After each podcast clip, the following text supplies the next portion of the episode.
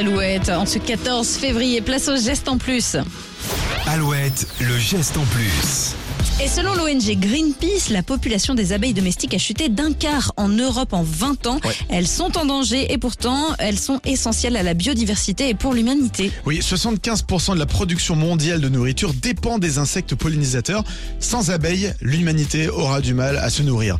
Alors, un mini-robot redonne de l'espoir. Des chercheurs finlandais ont créé Ferry, un nanorobot microscopique très léger qui pourrait aider les abeilles à polliniser.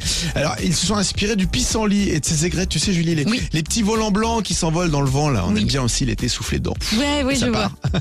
Alors ils se sont inspirés de ça. Euh, L'idée ce serait de lâcher les, les nanorobots dans une zone qui manque d'insectes pollinisateurs.